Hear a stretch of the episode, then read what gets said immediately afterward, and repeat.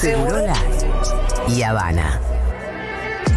El secreto para la eterna juventud.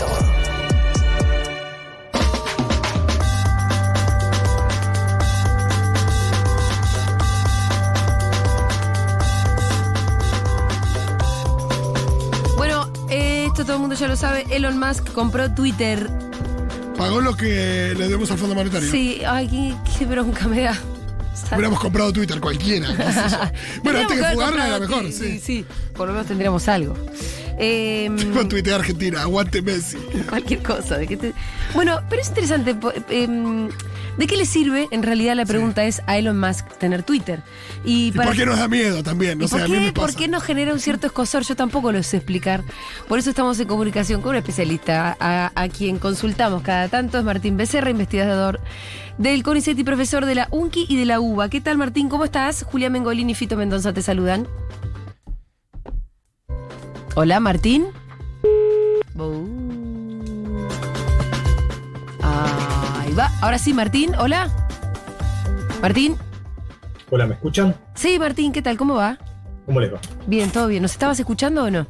No, no, Ah. eh, se- porque me llamaron por el teléfono después, este, bueno, no, eh, Y, y después kilómetros de la eh, comunicación. estas cosas, sí. Che, bueno, Martín, estábamos haciendo la introducción breve, te la resumo de vuelta.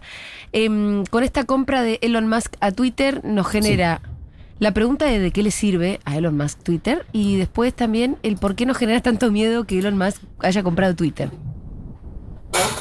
Yo pienso que les sirve porque, en general, eh, las, las- lo- los grandes multimillonarios, las grandes fortunas, eh, en, en su proceso de acumulación de poder, eh, les sirve tener una pata fuerte en, las- en el, en el negocio de las comunicaciones, digamos.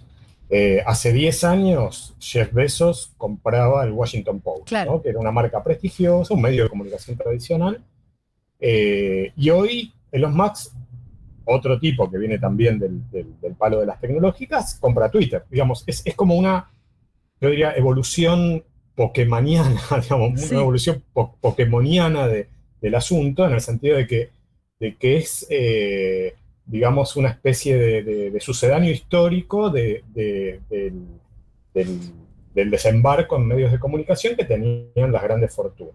Ahora, ¿Por qué no? Sí. Perdón, en, en algún momento em, se puede comprender que para, para poder sostener los grandes negocios hace falta tener medios de comunicación porque los medios de comunicación de alguna manera te sirven para influir en la opinión pública, ¿no? Entonces, eh, en Argentina todo eso lo vemos muy claro y los oyentes de nuestra radio todo el tiempo que también escuchan estos discursos por nuestra parte.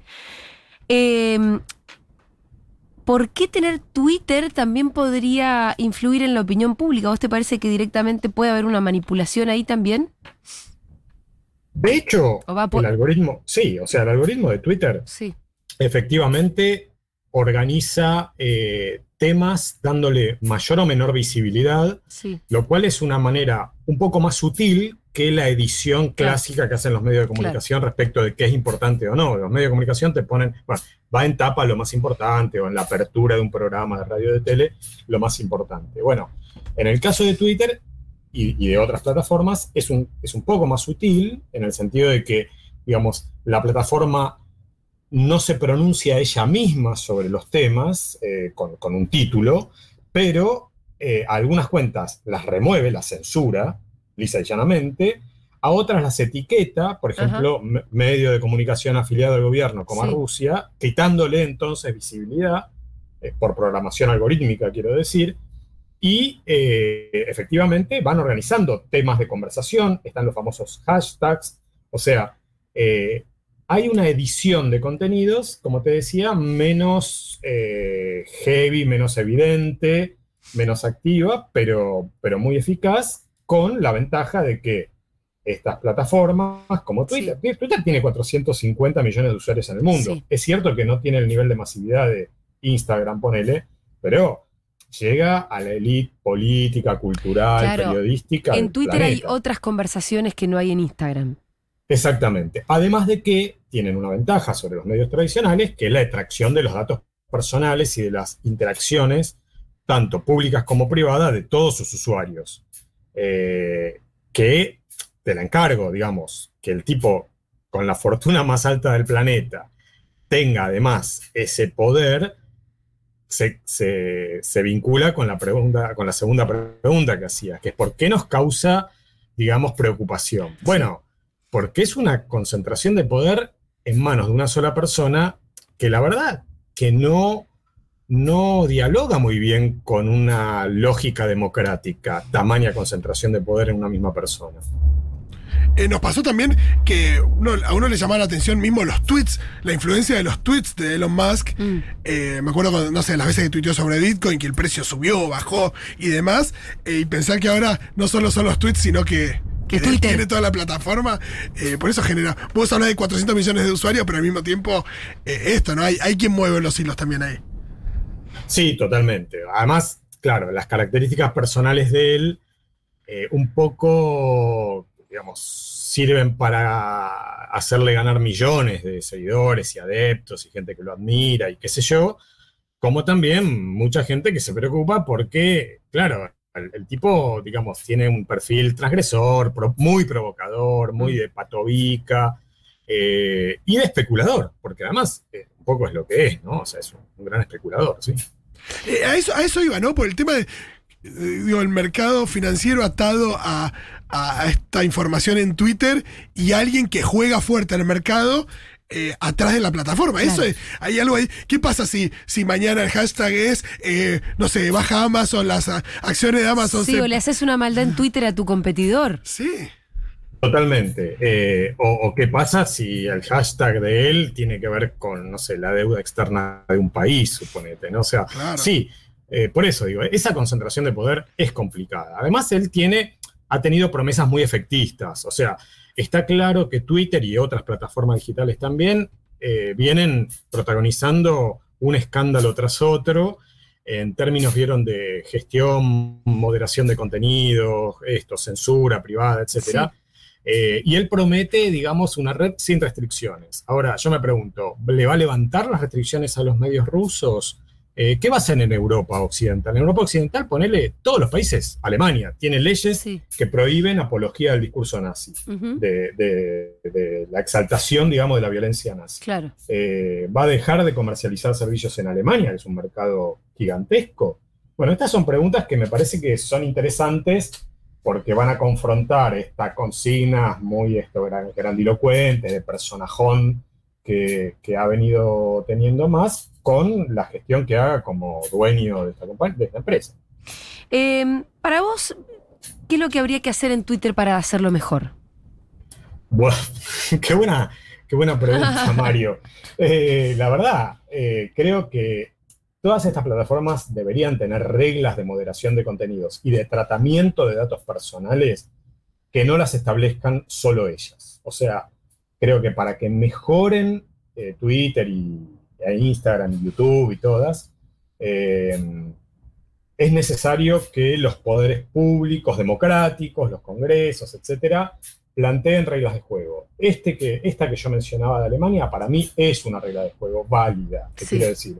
En un país que ha tenido el holocausto, la persecución sistemática de judíos, comunistas, homosexuales, gitanos, etcétera, que ha tenido Alemania, bueno, eh, la discriminación racial y, el discurso de odio está limitado por ley. Bueno, y esa, esa limitación la estableció el Parlamento, o sea, no la estableció un, mesiánico como puede ser Elon Musk o, cualquier otro. Me parece que es, a ver, capaz que hay formas mejores, o, mejor dicho, más que mejores, hay, hay, formas más, más rápidas de establecer reglas de juego, pero en una sociedad democrática son los congresos los que tienen que establecerlas. Eh, la cosa ya sé, más lenta, pero bueno, ahí se pueden escuchar distintas perspectivas, se confrontan distintos intereses. No sé si hay algo mejor que eso la verdad. Em, él dijo, quiero hacer que Twitter sea mejor que nunca, mejorando el producto con nuevas funciones, haciendo que los algoritmos sean de código abierto, para aumentar la confianza, derrotando a los robots de spam y autenticando a todos los humanos. Em, bueno, lo de autenticar humanos también es, yo creo, problemático, ¿eh? Eh, porque suena bien, o sea, tipo, no sé si hemos hablado de esto alguna vez, Julia, pero, o sea, el anonimato tiene mala fama, porque uno dice los trolls anónimos, de yo, pero la verdad es que si uno piensa en los grandes trolls, no sé, Trump en Estados Unidos, Bolsonaro en Brasil, este, diputados en la Argentina. Fernando Iglesias, estamos pensando sí, por en eso, o sea, eh, quiero decir, no es que son anónimos, o sea, y, y, esos tipos operan en general como habilitadores, sí, ya de una gran cantidad de personas que pueden o no tener nombre y apellido, es indistinto, pero los grandes habilitadores de campañas de violencia sistemática no son anónimos. Son en general gente muy conocida. Y por el contrario, te diría, y yo conozco, o sea, estoy seguro que cualquiera de nosotros, si se pone a pensar, conoce gente que por temas laborales o por temas de asimetría de poder, no pueden dar a conocer su nombre y apellido porque se quedarían sin laburo o porque se quedarían sin pareja o por lo que sea. Entonces, y, pero ¿qué hacen contribuciones? Entonces, eh, yo creo que es muy delicado. No, no, no casualmente, digamos, el anonimato está históricamente muy vinculado a las conquistas de la libertad de expresión. Eh, pero yo diría, apoyaría esto de autenticar a las cuentas. Que por lo menos no sean bots. Bueno, eso ahí estoy más de acuerdo. No sé quién sos, pero sí sos un ser humano. Exacto, ahí estoy de acuerdo. O sea, ponerle ese comportamiento que es inauténtico porque, porque es automatizado, bueno, sí, ponerle que eso tiene que estar limitado, de acuerdo. Eh, nada, capaz que algunas de las ideas que tiene este Elon Musk son piolas, no digo que no. Eh, en Twitter hay mucho para mejorar, incluso eso, en aspectos más operativos. Sí. Este, pero, pero bueno, en general es una concentración de poder muy heavy. Eh, eso sin ninguna duda. Y bueno, volviendo un poco al comportamiento de esta red, ¿por qué vos pensás que, no sé si estás de acuerdo, supongo que sí estarás de acuerdo, que en Twitter hay tanta violencia? ¿Y cómo em, si podría llegar a haber algún mecanismo válido para moderar esa violencia? Porque es difícil, vos decías, bueno, también en Alemania hay leyes muy claras que lo que hacen es ponerle un freno a las expresiones nazis, claramente, ¿no? Sí. Eh, y estas, estas leyes tienen amplio consenso en Alemania, sobre todo justificadas por una historia.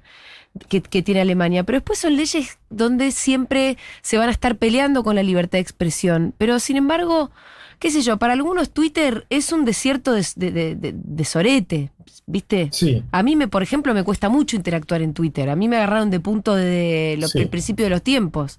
Sí. Eh, y es un lugar No. re- realmente muy violento.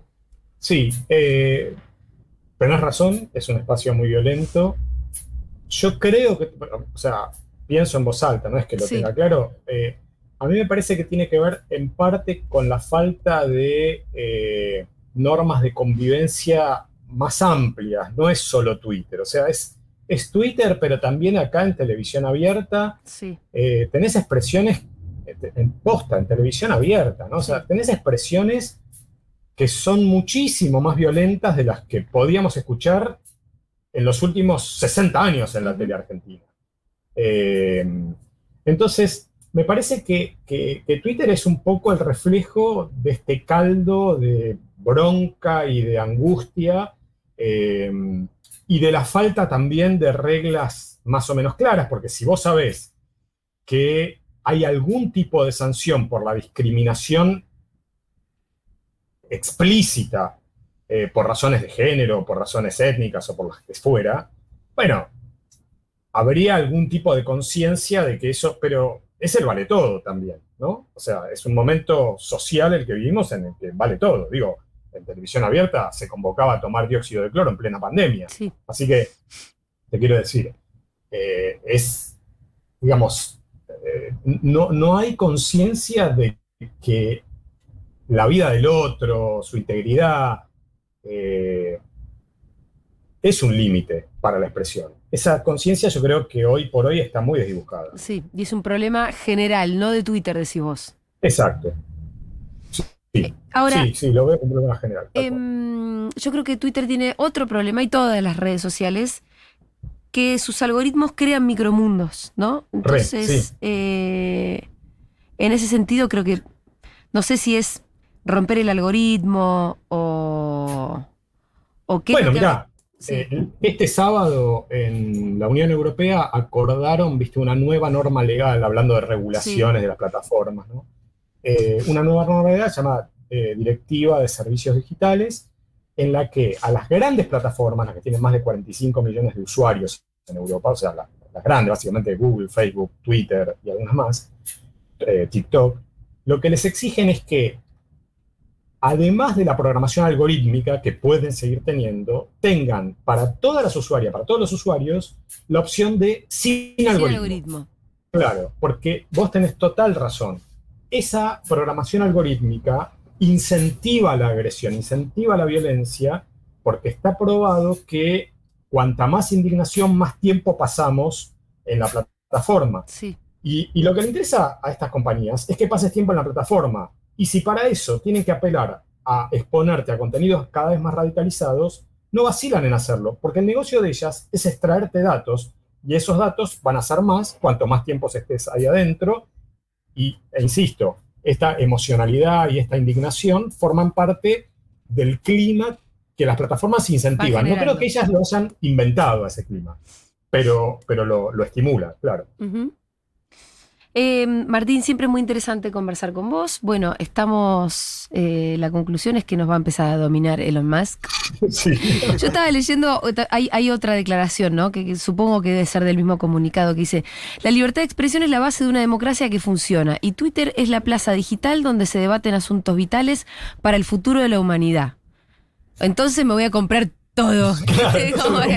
Entonces lo quiero para mí. Es como también una especie de, ambición muy, muy desmedida la que se puede ver de alguien que quiso quedarse con Twitter. me quiero quedar con el debate público, ni siquiera de mi país, sino el de la humanidad. Y que siempre dio señales de, Eso, dio señales de, que no le importa el abuso de poder. Cuando habló de, lo de los golpes de Estado, a partir de lo que pasó en Bolivia y demás, la idea de, bueno, vamos a hacer un golpe de Estado donde querramos. Bueno, es un tipo que tiene esas ideas. Sí. sí, es el dueño de la pelota. El dueño de la pelota, totalmente, en este momento. Bueno, el mundo se está poniendo súper lindo. Te mandamos, te mandamos un abrazo enorme. Un abrazo, chao, chao. Era Martín Becerra, investigador del CONICET y profesor de la UNCI.